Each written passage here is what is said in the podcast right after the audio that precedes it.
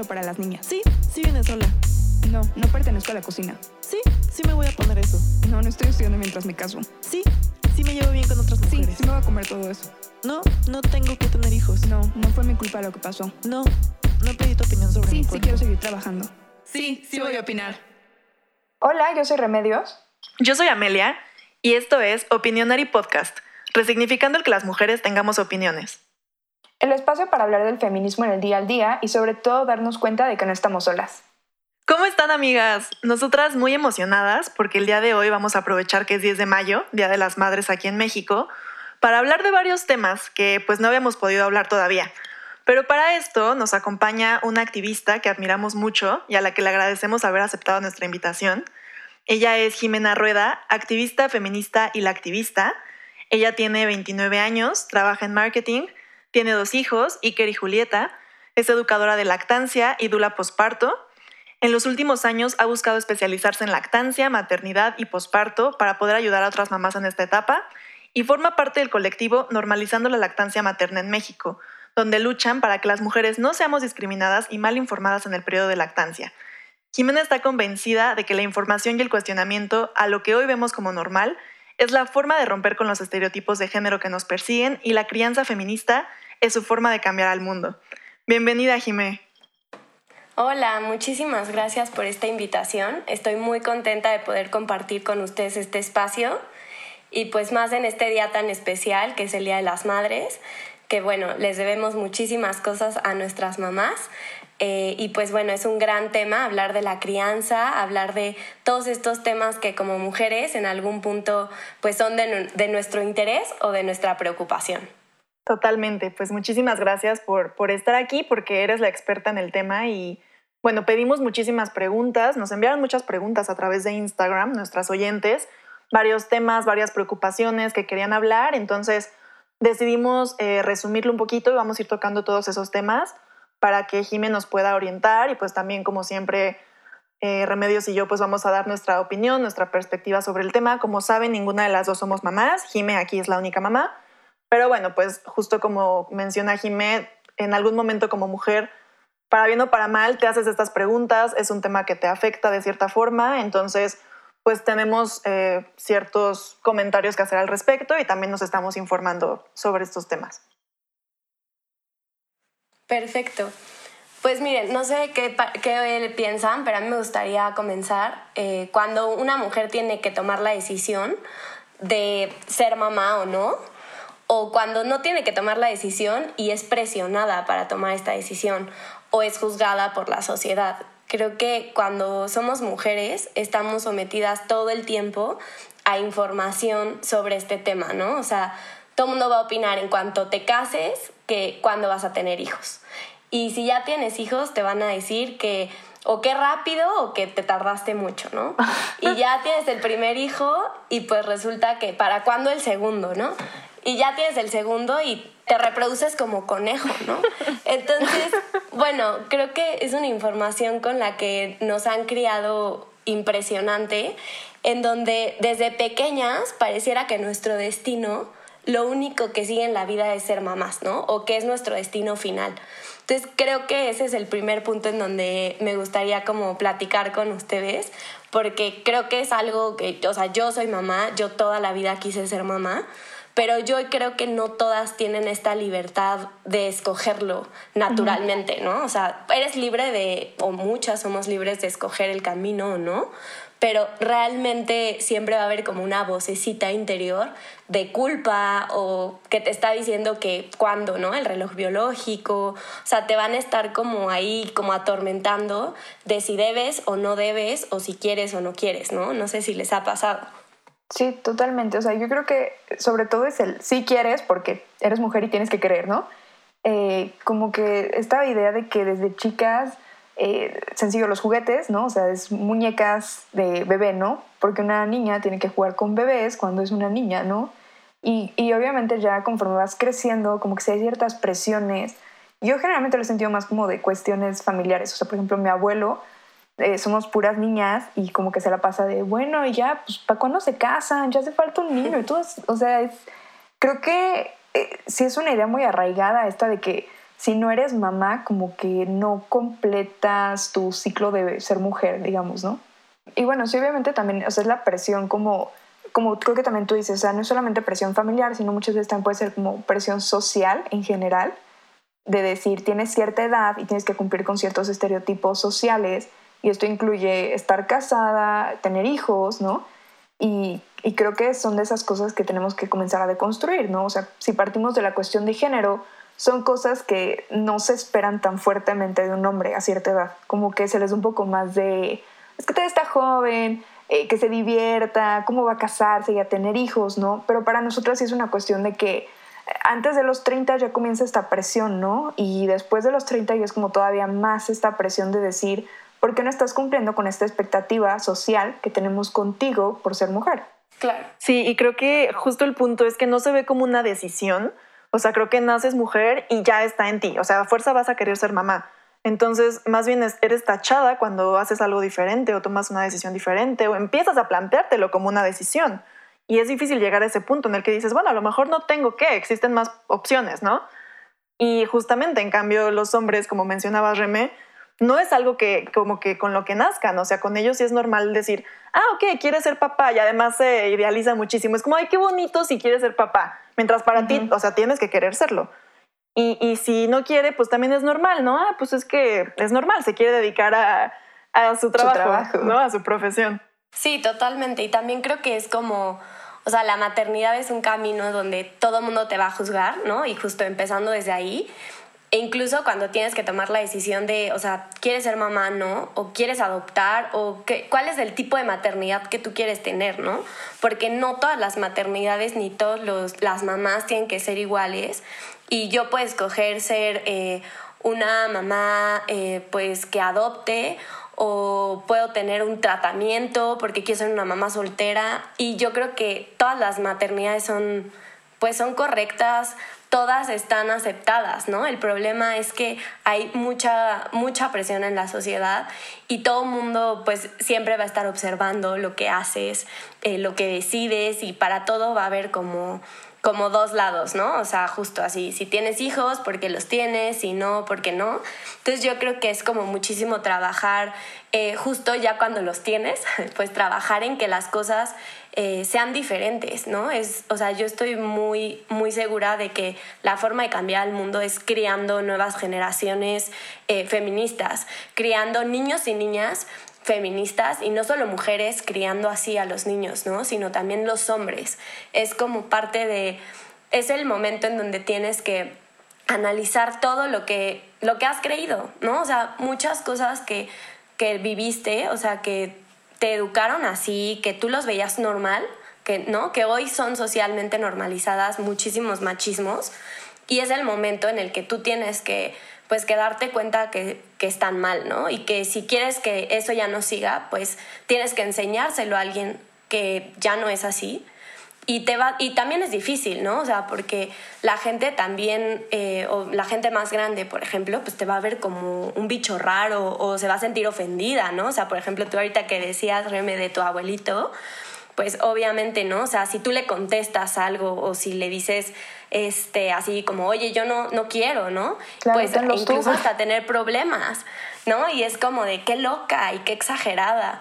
Pero cuando empiezas a ver que es una tras otra las, las situaciones que ocurren en la crianza, te das cuenta que es el momento en el que tienes que cambiar las cosas, ¿no? O sea, es mucho más difícil cuando ya estás grande que cuando estás creciendo, porque ahí es el momento en el que tú vas a ver las cosas normales, donde te van a enseñar a respetar, donde tú naturalmente ves a todos por igual, ¿no? O sea, un niño no crece, y, o sea, no nace y dice, ay, sí, yo soy mejor porque soy niño, o yo tengo más derechos porque soy niño. Pues eh, para el niño es hasta extraño eso, ¿no?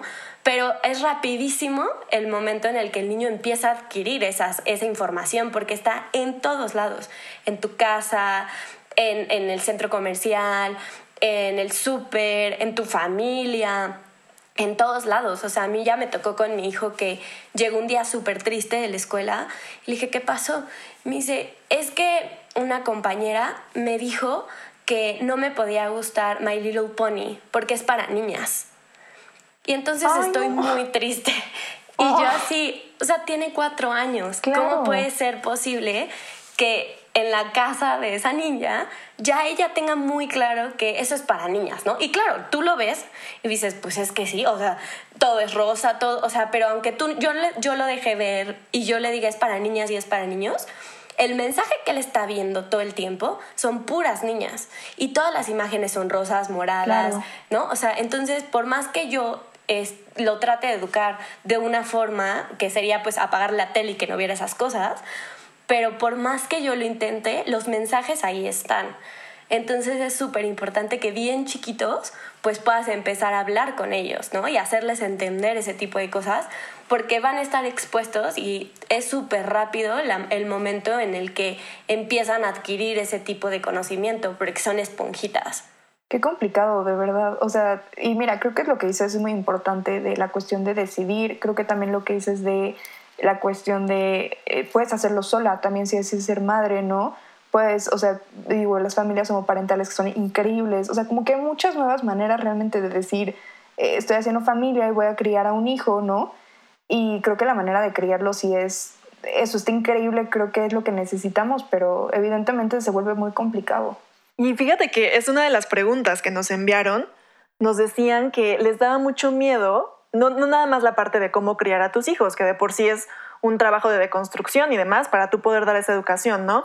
Pero además el miedo de que salgan a la sociedad y se encuentren con una cosa completamente diferente, con una educación machista justamente en otros niños y que ellos sean como los rechazados o los que se sientan raros porque en su casa les enseñaron otra cosa. Entonces, ¿cómo se puede lidiar con eso, por ejemplo? Porque ni modo que los lleves en una burbuja a una escuela, digo, pues se puede buscar, pero igual, o sea, a una escuela feminista, que solo salgan con niños de hijos de padres feministas, o sea, ¿cómo, cómo haces esa Sí, ¿no? parte?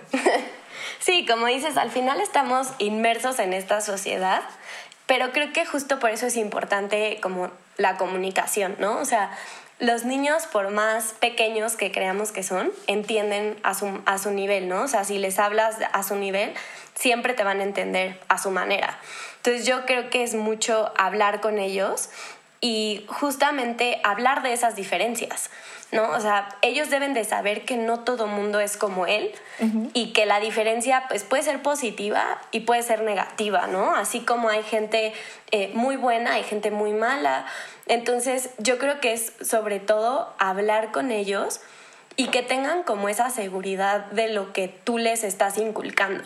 ¿no? O sea, esos valores y que les enseñes, o sea, todo lo que conlleva con eso. O sea, el feminismo no solamente es como que le digas, usa el color que tú quieras, usa rosa, hijo, y no pasa nada, ¿no? es, y alza la voz y respeta a tus compañeros, y así si tu compañero no respeta, pues tú te mantienes, ¿no? A- a tu- en tus cosas, o sea, Claro. tú sabes lo que estás eh, buscando, lo que estás diciendo, tú sabes quién eres.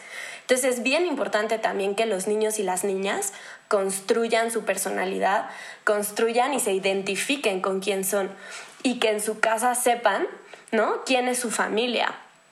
Y, y claro, o sea, y eso, eso que tú mencionas pasa dentro de tu misma familia, ¿no? o sea, Claro, tú puedes tener la familia de tu mamá, que es súper machista, y la familia de tu papá, que es súper feminista o es súper religiosa. O sea, en tu misma familia eh, vas contracorriente muchas veces.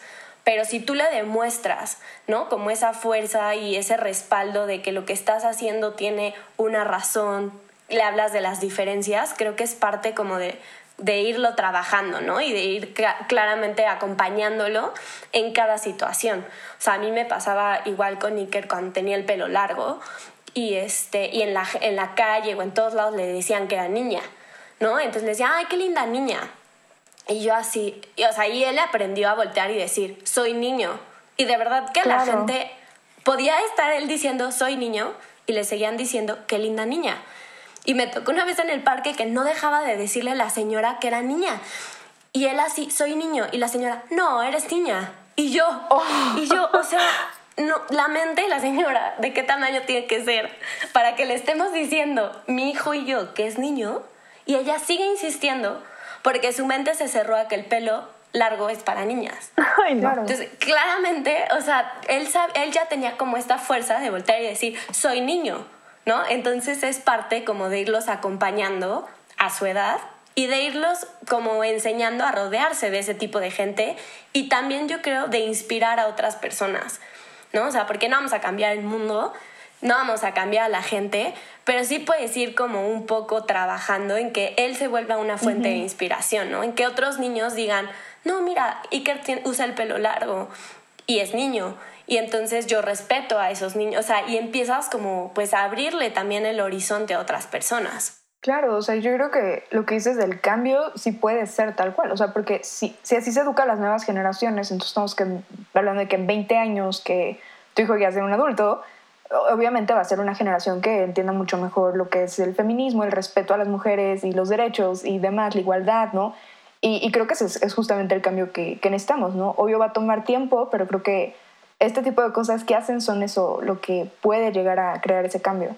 Y es que también lo que estaba pensando es que dices, los niños lo van a entender a pesar de que afuera vean otras cosas y de que los medios y la misma familia y la gente, también ellos están entendiendo a diferenciar entre el bien y el mal.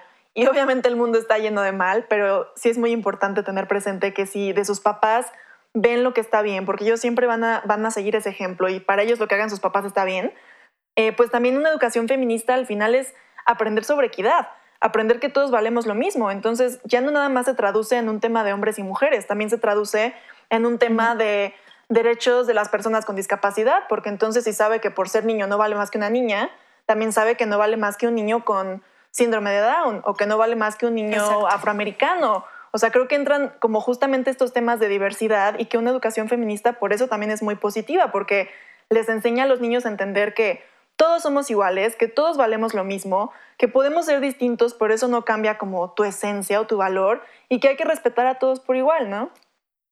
Claro.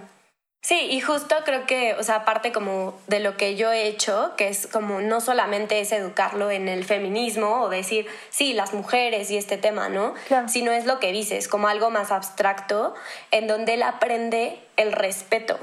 ¿No? El respeto por todas las personas y él recibe el mismo respeto, que eso es algo súper importante. Estamos en una sociedad en donde no estamos acostumbrados a respetar a los niños, ¿no? Vivimos en un país en donde el maltrato infantil es altísimo. Eh, porque creemos que los niños valen menos, ¿no? Entonces yo creo que es como, pues, que entiendan eso. O sea, probablemente no va a entender que la mujer gana menos que el hombre, porque pues está muy alejado de eso, ¿no?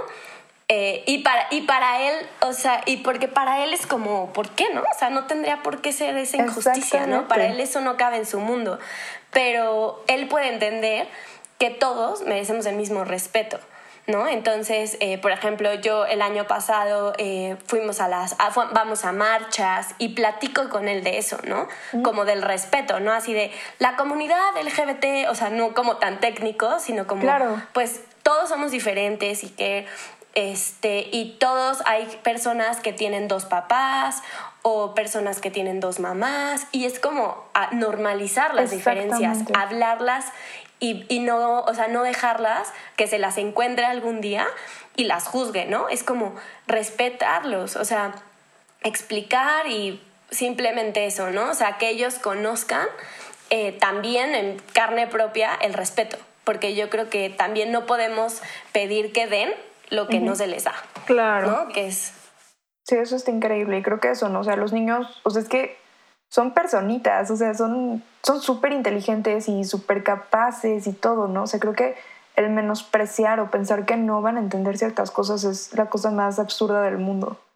Oye, y también ahorita que mencionabas lo de las marchas, que me encanta que, que, sean niños tan despiertos y como tan, tan involucrados en la sociedad ya desde pequeños para entender justo todo esto, también fíjate que me he topado mucho con este debate, entre comillas, de que hay algunas mujeres que creen que si eres mamá o si quieres ser mamá, no puedes estar a favor de la legalización del aborto.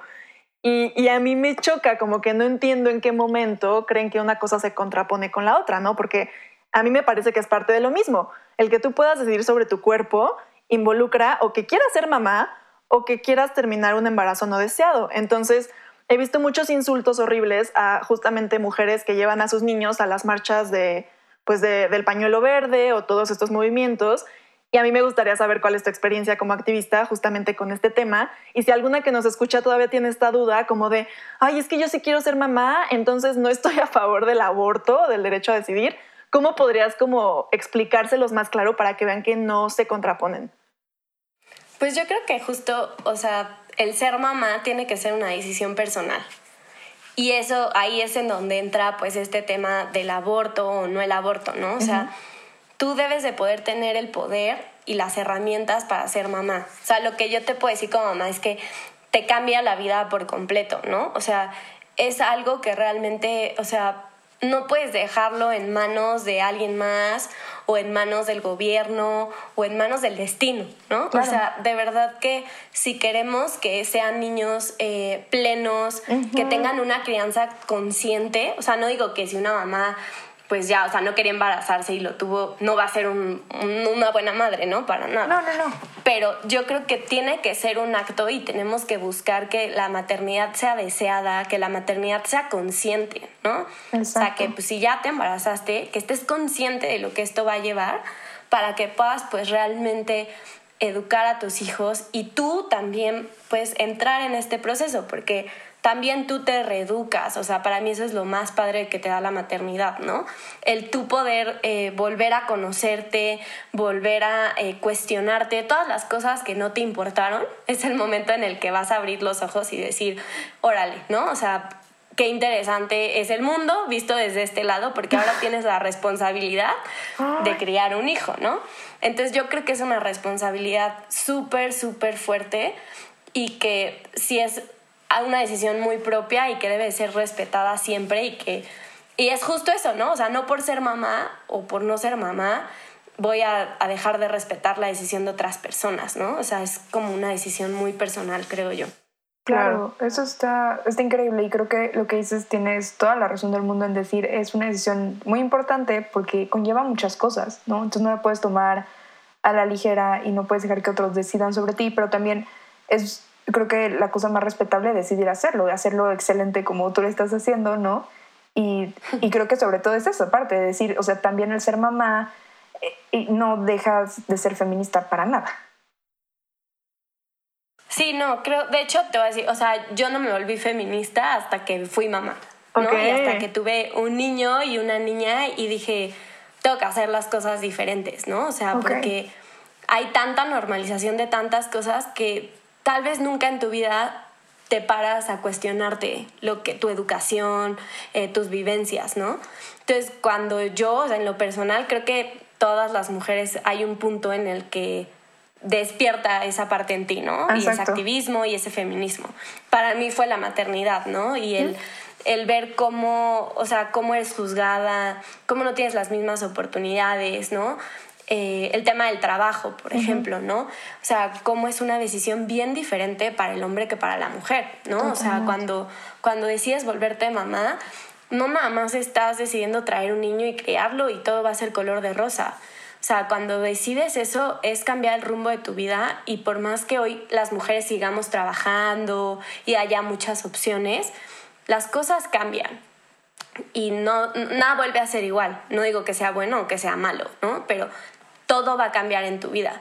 Entonces, hoy las mujeres que tenemos eh, justamente otros destinos, otros caminos, ¿no? Que no solamente es voy a ser mamá y ahí llegó mi vida, este, pues te cuestionas muchas cosas, ¿no? Y pones en una balanza si tu, tu, carrera, todo por lo que has trabajado, si lo quieres poner en pausa o cómo va a ser ahora, ¿no? Porque no es que lo pongas en pausa, pero cómo, cómo vas a compatibilizar ahora tu trabajo con la maternidad.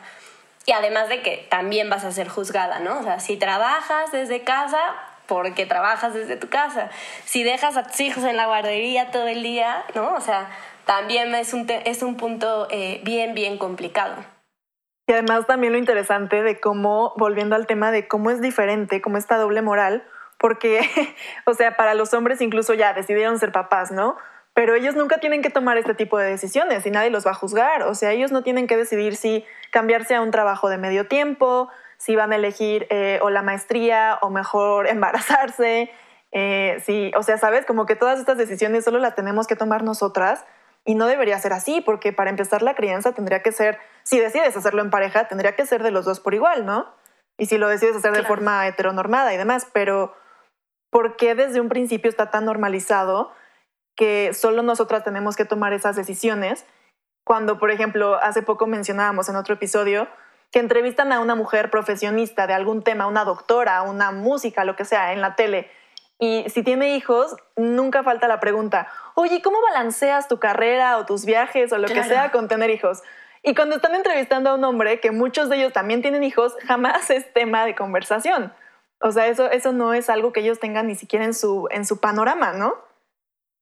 Sí, claro, porque para ellos ya, es- ya está, ¿no? O sea, ellos no tienen que balancearlo. Y justo eso lo ves como, o sea, desde las políticas públicas y privadas de las empresas en temas de maternidad, ¿no? Y de paternidad, ¿no? Donde muchas empresas, eh, sí, te voy a dar, eh, te vas a ir seis meses de maternidad y todo, y no hacen nada por los padres. ¿No? O sea, Claro. los papás también necesitan tener tiempos flexibles, los papás también necesitan tener más días de incapacidad. O sea, nos volvimos padres los dos, ¿no? Y en el posparto el papá puede hacer todo menos amamantar, ¿no? O sea, es lo único que no va a poder hacer, pero pues todo lo demás puede apoyar. Y hoy es algo que no se promueve, ¿no? Claro. Entonces, digo, cada vez es mucho más activa la paternidad y los padres no, no es como antes que ni siquiera entraban al parto de sus hijos, ¿no? Pero justo en el trabajo, como decías, ¿no? O sea, muchas veces tú como mamá es como de, oye, es que tengo que ir a la junta o tengo que salirme temprano porque mi hijo se enfermó y pues te ven como de, bueno, ¿no? Ok, pues vete. Y los padres casi no hacen eso, ¿no? No digo Claro. que no, no los haya, pero también muchas veces los padres lo quieren hacer, pero son mal vistos, ¿no? Entonces es un tema en donde juegan los dos lados. Claro, Claro. y bueno, lo que dices de que son mal vistos, yo también más bien me encontré el otro extremo, ¿no? En el que son muy bien vistos, o sea, es una exageración, ¿no? Una mujer que sale por una emergencia justo de me- se sintió mal mi hijo, tengo que ir por él a la escuela, es de que falta de compromiso, que falta de profesionalismo, ¿no? Mientras que un hombre que hace lo mismo es de qué buen papá, qué comprometido, ¿no? Y entonces como que podemos ver los dos, los dos extremos. Y también, por ejemplo, yo he escuchado varias historias de que cuando te enteras que estás embarazada, ¿no? Y lo comentas, es, es el terror también incluso del jefe, ¿no? De decir, tal vez me despiden o tal vez no. Y para un hombre yo he escuchado más bien el, bueno, el aumento, porque ya es padre de familia, tiene más responsabilidades, claro. Y entonces es como, es muy ilógico que es un trato tan diferente si como dices los dos se vuelven padres. Claro, no, y eso que mencionas es algo, la verdad, súper indignante y sí es un tema, ¿no? Por el cual hay que luchar y hay que pelear porque pues al final son injusticias, ¿no? Y pasa muchísimo.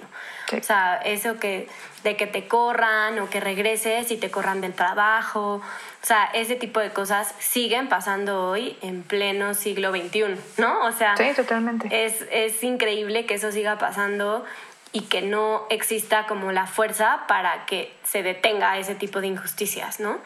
Pero bueno, yo creo que el tema del trabajo sí es algo por lo que hay que seguir luchando. O sea, yo en mi trabajo justamente formo parte de un equipo de diversidad e inclusión que lucha en favor de muchos eh, como grupos, y incluido el tema de las mujeres. Y esta parte de la paternidad es algo que trabajamos mucho, que no sea solo maternidad, ¿no? O sea, si vamos a hacer una mejora en el tema de la, este, la política de maternidad, también se va a hacer para la paternidad e incluso para las parejas que adoptan o para las parejas homoparentales, porque Totalmente. ¿qué pasa cuando son dos mujeres, no?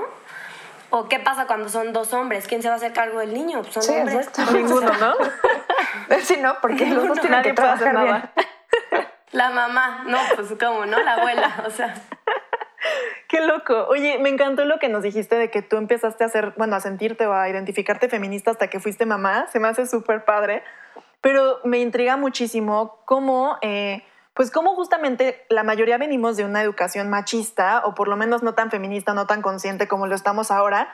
Y cómo es este proceso de deconstrucción para poder tú sí darles una educación feminista a tus hijos que probablemente va a ser completamente diferente a la educación que tú tuviste, a las ideas que a ti te dieron tus papás, y, y cómo es este proceso simultáneo de tú abrirte los ojos y conocerte mejor, y al mismo tiempo cuidar, no trasladarles como ciertos traumas, ciertas ideas, eh, no sé, muchas cosas que tú puedes haber vivido a, a esos niños, ¿no? Que están absorbiendo como esponjitas, como dices. Claro, no, y mira, te vas a equivocar, seguramente, ¿no? O sea, no es perfecto el camino, pero creo que hay como dos cosas. Observar mucho y como con un ojo más crítico y también informarte. O sea, yo lo viví mucho, o sea, sobre todo en el embarazo y la lactancia, que es como mi fuerte, mucho es informarte, ¿no? O sea, nosotros somos eh, hijos de cesáreas y del biberón. Y, y, ahorita tú ves como las nuevas generaciones que tratan de tener más información, aparte de que está más a la mano, y de tomar la decisión correcta para ti. O sea, la lactancia es lo mejor, pero pues el biberón, si tú lo decidiste, o sea, también es lo mejor para ti. Entonces, yo creo que es mucho el empoderarte para poder informarte y tomar tus decisiones. Y el empoderarte y enfrentarte a la gente. Y enfrentarte a incluso, por ejemplo, a tu ginecólogo, ¿no? O sea, porque estamos acostumbradas a una educación machista en donde la mujer se agacha y dice que sí a lo que le dicen, ¿no? Entonces, si tu ginecólogo te dice que tú estás muy chiquita, que tu bebé viene muy grande y que vamos a programar la cesárea el 20 de diciembre, mejor, ¿no? Y estás acostumbrada a decir, sí está bien, doctor, porque pues, usted es el doctor. Y ahí es el momento en donde tienes como que despertar que informarte, ¿no? Y que poder decir, quiero ver otra opinión, o yo leí esto, y tal vez termina la historia en lo mismo, ¿no? O tal vez tú querías una cesárea programada, pero que sea con la, con la información que tú, que, que tú juntaste, ¿no? O sea, con información verdadera que es como algo que antes se nos, eh, se nos prohibía, ¿no? O sea, ¿no? Las mujeres no pueden estudiar, eh, que son como terrenos que ya vemos ganados, pero que todavía hay mucho hueco. ¿No? O sea, todavía llegamos a muchas decisiones sin, información. Entonces esa es una parte súper importante, la información. Y la parte de observar y de quitarnos esas cosas que están normalizadas, eh, como así voy a poner un ejemplo tonto que me pasó Maco con mi mamá, ¿no? Que decía, vamos, o sea, con los niños así, vamos a jugar, el último en llegar es vieja, ¿no? Ah, sí. Y, y está súper normalizado el comentario y yo incluso seguramente hace unos años lo jugué con mi sobrino, ¿no? Pero está mal, ¿no? O sea, y voltear y decirle de la manera más amorosa a tu mamá, mamá, no, o sea, no juguemos a eso, ¿no? Y no, no digamos no eso. digamos eso. Entonces, son esos micromachismos también que viven en la sociedad y que tienes que, pues, que observarlos, ¿no? Y que empezar a cuestionar y que no todo lo que pues lo que nos enseñan está bien. Y es difícil porque, o sea, a mí también me llegó a pasar que mi mamá me dijera así como de, ay, perdóname, lo hice todo mal, y, o sea, como, como este reproche, como de, pues no, no te estoy reclamando nada, tú me diste la educación que pudiste y te la agradezco y me hace ser quien soy hoy. Claro.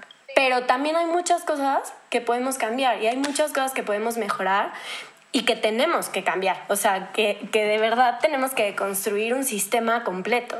Entonces, yo creo que es eso, o sea, como mucho el empoderamiento para poder estar atenta a todo lo que pasa a nuestro alrededor. Pues sí, qué importante y qué difícil de verdad, porque justo hemos hablado de estos temas de empoderarte, de aprender a decir que no, porque justo lo que dices, nos enseñan a ser chiquitas, a decir que sí, a ser sumisas. Y entonces ya me imagino que cuando eres mamá o te armas de valor o te armas de valor. Y justo un tema que creo que, díjole, híjole, con la maternidad pues con todo sucede, pero uno de los que todavía están costando trabajo es lo de la lactancia. Pues a mí me sorprende todavía escuchar hoy en día, ah, me pasa con la familia de mi novio, que justamente hay un bebé, tiene como dos años o acaba de cumplir, y, todavía eh, los tíos y demás, es como de, ay, pues hasta cuándo le vas a seguir dando, hasta que se gradúe de la universidad o qué, ay, ya está muy grande, por eso no quiere comer nada. O sea, y yo de verdad me aguanto, me aguanto, me aguanto, porque digo, no me corresponde y no es ni siquiera mi familia. Y yo veo que la chava les da por su lado y ella sigue feliz, ¿no? Pero de verdad qué coraje que todavía haya gente que, punto número uno, se meta y opine en la forma en que otra persona está criando a sus hijos, porque nadie les pidió su opinión y ellos ya hicieron lo que quisieron con sus hijos. Y punto número dos, que no puedan informarse de un tema del que ya hay tanta información, como que la lactancia tan y tan básico, exacto, como que la lactancia es lo más sano que hay, que como dices, tampoco hay que juzgar a las mamás que deciden no hacerlo, ¿no? Pero ¿por qué todavía criticamos a una mujer que está lactando en un restaurante? ¿Y por qué hay gente, incluso mujeres, que le dicen, tápate, qué asco, vete al baño? ¿Por qué creemos que, eso está mal? O sea, como que ya es hora de, de despertar, ¿no? De informarnos. Sí, y justo que eso es mucho lo que trabajamos en normalizando la lactancia materna, es este, o sea, esta normalización. O sea, si, si pensamos como mucho en todo lo que hemos visto en las películas, en las muñecas que comentaba Reme al principio, eh, pues estás acostumbrada a ver muñecas con biberón, eh, niños en la película con el biberón en su cuarto, ¿no? Perfecto, sin llorar. Entonces es un proceso que se ha perdido y que tristemente se ha perdido por falta de información, ¿no? A mí es lo que más coraje me da cuando platico con mamás que tienen problemas eh, con su lactancia, que no es un tema de que no puedo por una cuestión física, ¿no? O sea, eso realmente el porcentaje de casos que son así son bajísimos. Es una cuestión de información. Y empezando, o sea, por el sector médico, que no tiene información de esto. Entonces ahí es en donde tú necesitas, como madre, estar informada y estar empoderada de decir, voy a cambiar de pediatra, porque este pediatra no tiene idea, o voy a buscar ayuda, o voy a eh, decirle a la enfermera que no le dé el biberón a mi hijo. Entonces, esos son el tipo de cosas como muy fuertes, porque requieren de mucha, de mucha fuerza tuya, ¿no? Como lo dices, o sea, hasta tu misma mamá te puede decir, uy, no lo llenas, ¿cómo come ese niño? Yo creo que no te sale leche, porque yo no tuve leche, mi hijita, ¿no? Desde tu casa, o sea, tu misma madre puede estar haciendo eso, ¿no? Entonces, no es una cuestión maligna, pero es una cuestión, o de mala fe, pues, pero es una cuestión de falta de información. Entonces yo creo que eso es súper importante, o sea, que aprendamos a informarnos y a ir más allá de lo que nos dan, ¿no? Y de lo que nos, de lo que nos platican, de lo que escuchamos alguna vez, porque además el territorio, el cuerpo femenino, femenino la lactancia, todos esos temas, pues son un poco un tabú, ¿no? Y la sexualidad de la mujer. Entonces, ¿cuánta información recibimos realmente? La que se ve, ¿no? En las películas súper pornográficas, ¿no? O sea, donde tú como mujer tienes que ser de cierta forma, o sea, sí hay como una carga muy fuerte de todo un sistema que va en contra de nosotras. Completamente. Y justamente hablando de, empezar a romper estos tabús, me encantó eh, la participación que tuvieron. No sé si fue el colectivo, pero sé que tú estuviste ahí en la revista Mary Claire. Esta foto de todas desnudas amamantando. Eh, está, está impresionante. Cuéntanos cómo estuvo ese proyecto, porque además salieron en la portada también eh, dos actrices, Surya Vega y Aislinn Derbez, si no mal recuerdo. Igual amamantando, que es algo que no se veía antes. Me encanta que esta revista haya hecho eso y ustedes salieron también y este artículo, cuéntanos de qué se trató ese proyecto. Sí, justamente es del colectivo y así empezamos, ¿no? Empezamos eh, juntándonos, bueno, a mí me invitó una amiga que se llama Chantal, eh, a un grupo para tomarnos como fotos, ¿no? Y la idea es eh, visualizar, o sea, que sea un tema normal, que, vea, que estés en la calle y veas a una mamá lactando. Entonces, así empezamos, justamente como en un tema de fotografías, nos hicimos algunas fotos eh, nosotras hasta que tuvimos la participación en la revista. Y de ahí hemos tratado de tomar como el proyecto hacia un lado más eh, activo de cambio, ¿no? O sea, también hemos tenido eh, denuncias de discriminación. Entonces es algo que también hicimos, ¿no? Hemos organizado tetadas en, en, el, en el museo porque ah, justamente hubo como un tema ahí. Sí, sí, sí. Entonces es como, le empezamos como a dar como la forma de buscar esto, ¿no? O sea, y normalizarlo no solamente va a ser, eh, pues, que la gente lo vea, ¿no? Hacerlo visible. También es defenderlo, también es informar, ¿no? O sea, la gente que discrimina también muchas veces lo hace porque no tiene la información, ¿no? Que fue lo que pasó en el museo, por ejemplo. Entonces de ahí nos juntamos para dar pláticas sobre la lactancia, ¿no? Entonces es, es eso, yo creo como hablarlo, ponerlo en la agenda pública, ponerlo en la agenda privada, el hablar de la lactancia, ¿no? Porque, claro, o sea, también qué, qué cuestiones económicas representa para salud pública, pues es un tema súper importante, ¿no? Es una cuestión de salud pública. Pero pensando en un tema de, de la sociedad capitalista en la que vivimos, pues claramente no, o sea, por cada, por cada niño que es amamantado, pues es una lata de, de fórmula menos, ¿no? Entonces, claramente es un tema que tenemos que luchar muchísimo y desde muchos lados para poder, pues, educar a las nuevas generaciones y que todas puedan tener una lactancia eh, libre. O sea, si quieres darle de tu bebé un día o le quieres dar cinco años, que seas libre, o sea, que lo puedas hacer sin ser juzgada o sin ser discriminada. Eso es al final como lo que buscamos y es un proyecto, la verdad, muy padre, ¿no? Que me ha llenado además de conocer a mucha gente. Eh, que te rodeas justamente de esas redes y de gente con información, con estas mismas intenciones, que te ayuda muchísimo también pues en tu crianza, ¿no? Te empoderas. Qué padre. De verdad está increíble y lo que dices de poner el tema, ¿no? Sobre la mesa. Y bueno, o sea, supongo que también en este colectivo eh, te has encontrado diferentes maneras de pensar, eh, de más de crianza sobre todo. Eh, pero también me interesaría que nos contaras un poquito como la cuestión del ejemplo, ¿no? O sea, digo, tú eres una mamá activista que te preocupas porque tus hijos aprendan por el ejemplo, ¿no? Cómo hacer las cosas, que creo que es la mejor manera realmente de educar, bueno, supongo, porque yo no soy mamá, pero este, digo, creo que estaría muy padre también que nos contaras un poquito de eso, ¿no? O sea, como de, de esta parte de que ven a su mamá que obviamente se interesa por estas cosas, le interesa que más gente aprenda sobre ello y, ¿sabes? O sea, como de, o sea, ¿Tú cómo crees que das este ejemplo para ellos? Pues mira, yo creo, o sea, primero es mucho que te vean que eres una persona feliz, ¿no? O sea, antes que cualquier cosa, que puedan verte como una mujer plena. Que sepan que tienes tus proyectos, que tienes tus cosas, que eres una mujer saludable, por ejemplo. Este, eso es súper importante porque es algo que ellos vibran y también que a ellos les va a dar paz, ¿no? A ti verte feliz y verte tranquila.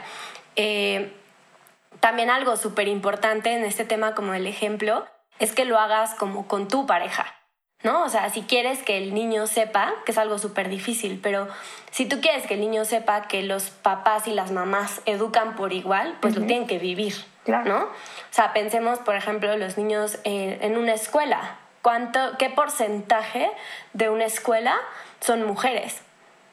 ¿no? O sea, el 90%. Seguramente. En una escuela chiquitos, ¿no? O sea, tal vez ya en niveles más grandes ya hay más hombres también. Pero los niños, o sea, hoy la educación de los niños está sentada en las mujeres. Entonces, eso es algo que tenemos que empezar a cambiar para que ellos tengan esa visión, ¿no? De que los hombres también dan clases, eh, de que los hombres también educan, los hombres también cuidan, ¿no? Eso es súper importante. Eh, después, pues lo que te decía, ¿no? De, o sea, yo algo que hago es como demostrarles quién soy. O sea, yo sé quién soy y se los demuestro muchísimo y se los explico a mi forma, mis sentimientos, eh, mis, mis ideales. Trato de explicárselos lo más que puedo y que lo vivan para que también los vayan como... Y se vale decir, a mí no me gusta esto de mi mamá, ¿no?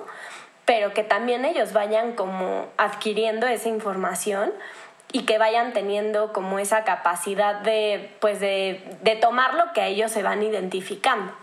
Este, y el tema del trabajo, por ejemplo, en mi caso, pues a mis hijos les toca verme súper poquito tiempo en el día porque estoy trabajando.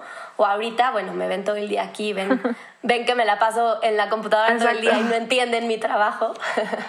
Pero al final son cosas que ellos van, van viviendo, ¿no? Es como en el día a día y mucho que también, pues como les decía, no todo es perfecto, pero que si te equivocas, también tengas el valor de decírselos, ¿no? Y de decirle, perdón, te grité porque estoy cansada, porque le, que le pongas nombre a tus sentimientos, ¿no? Creo que como mujer también cargamos con una, pues con un saco bien fuerte de que tenemos que ser perfectas y de que nadie nos puede ver mal, ¿no? Entonces, si me siento desbordada, pues me callo y voy al baño y grito y lloro, ¿no? O sea, o no les puedo gritar a mis hijos, pues, pues no les grites, pero yo, o sea, yo no lo logro, ¿no? Y si les grito, pues ya después me siento mal y me acerco a él y le digo, perdón, te grité porque me sentía triste o me siento muy enojada, ya estoy cansada, o sea, ponerle nombre a nuestros sentimientos y que ellos lo vean, creo que es súper, súper importante para que ellos hagan lo mismo. ¿no? Y les des las herramientas emocionales para ellos tener igualito, ¿no? O sea, si te gritan, y hoy lo veo con mi hijo que es más grande, y viene y me dice, es que te quiero decir porque estoy enojado, porque grité. Entonces ya me cuenta historias que yo creo que ni son ciertas, ¿no? Así que me cuenta así, es que entonces ayer, ¿no? Así yo quería esto y por eso hoy te grité. Y yo pues le digo, ok, mi amor, gracias, ya estás más tranquilo, ¿no? Así. Pero como que les ayudas, ¿no? Y, los respetas, ¿no? Obviamente no le digo, ay, no es cierto, ¿no? Claro que lo escucho y lo respeto. y le doy las herramientas de decir, bueno, si estás enojado y quieres gritar, no sé, ve y pégale a la almohada, ¿no? O, o, a- o aíslate. Y ya él solito a veces me dice, quiero estar solo. Ok, ¿no? O sea, como respetar. Claro. Pero justo es que vea lo mismo en ti, ¿no? O sea, si ve una mamá Exacto. que nunca llora, ¿no? Y eso va para niños como para niñas, ¿no? Si ve una mamá que nunca llora, pues está mal llorar, ¿no? Yo tengo ganas de llorar, pero yo no veo que nadie llore aquí, ¿no? O sea, entonces creo que es mucho el estar conscientes que los niños ven todo y aprenden todo, todo lo que ven. Qué importante y qué padre, porque yo no sé ustedes, pero a mí, o sea, ahorita estaba pensando, jamás tras un regaño de mis papás me pidieron perdón. O sea, cuando fue, cuando fue como sin justificación, claramente, ¿no? O sea, cuando explotaban o por esto, por el otro, estaban de malas, yo no me acuerdo de una sola vez en la que me hayan dicho perdón, eh, yo estaba mal y tú estás bien. O sea, eso no existía en, en muchos contextos. Entonces, qué importante y qué diferente hubiera sido el haber entendido que te puedes equivocar y que está bien y que puedes después pedir una disculpa o que justamente puedes validar tus emociones y decir, hoy estoy triste, entonces, pues la verdad es que quiero llorar, pero a la mayoría de los niños les dicen, no, no llores, ya, este, ya Claro. cállate, me molestas, esto, el otro. Entonces, ¿cómo eso se te puede ir metiendo en la conciencia, en la psicología y causar tantos problemas después, ¿no? Y qué fácil era, era validar y respetar y justamente normalizar la humanidad al final. Totalmente. Y, y yo creo que es súper importante eso y como rompiendo esos roles de género, ¿no? Que, vi- y esos estereotipos que tenemos hoy súper marcados como de niño y niña, ¿no? En donde ahorita que lo decías, ¿no? Como de los niños no lloran, ¿no? Y que hoy sigue pasando. O si hoy ya no es tan textual como decirle al niño que no llore, ¿qué pasa cuando se cae un niño y qué pasa cuando se cae una niña? ¿No? O sea, se cae la niña y es como, ay, mi amor, estás bien chiquita, ven, te cargo preciosa, a ver, déjame revisarte. Se cae el niño y es, órale, párate, campeón. Levántate, ¿no? claro. Levántate. Claro. Entonces no le dijiste no llores y no le dijiste, ay, qué débil eres. Pero fue, o sea, fue, fue muy claro el mensaje, ¿no? Claro. Y más cuando, por ejemplo, que tienes los dos y pueden ver la comparación. Es que yo también creo que eso. Y, y lo que dices de, por ejemplo, todas estas expresiones de, ay, es que pareces niña o corres como niña y todo, creo que tú la debes de notar todavía más porque justo tienes como que niño y niña, ¿no? Sí. No, y te vuelves muy consciente de esas cosas. Y yo algo que viví, por ejemplo, el tema de la ropa, ¿no? Que seguro les ha pasado y yo creo que por eso es súper importante informarnos del tema, aunque ni siquiera seamos padres, ¿no?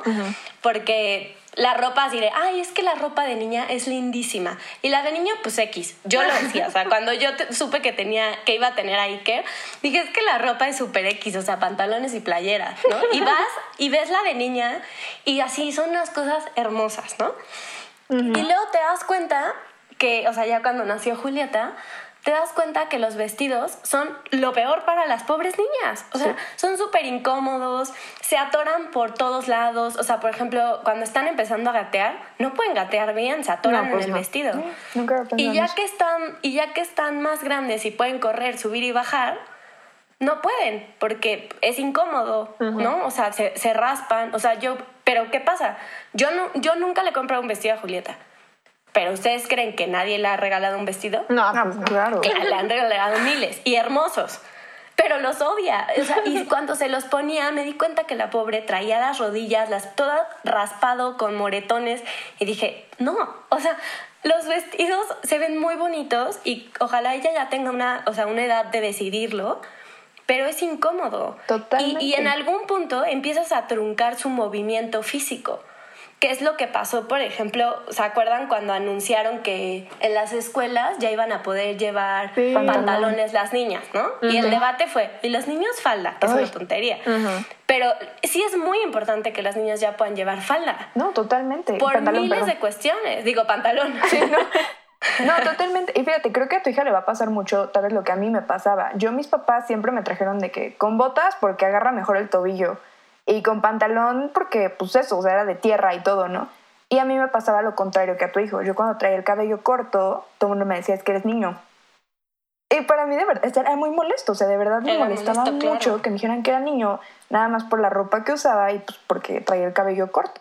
Claro, y para ti era lo más cómodo. Claro. O sea, yo que tengo, por ejemplo, o sea, Julieta, que es la chiquita, y quiere seguir ahí, que era a todos lados, pues claro, o sea, iba corriendo atrás de él y cayéndose y atorándose y tropezándose.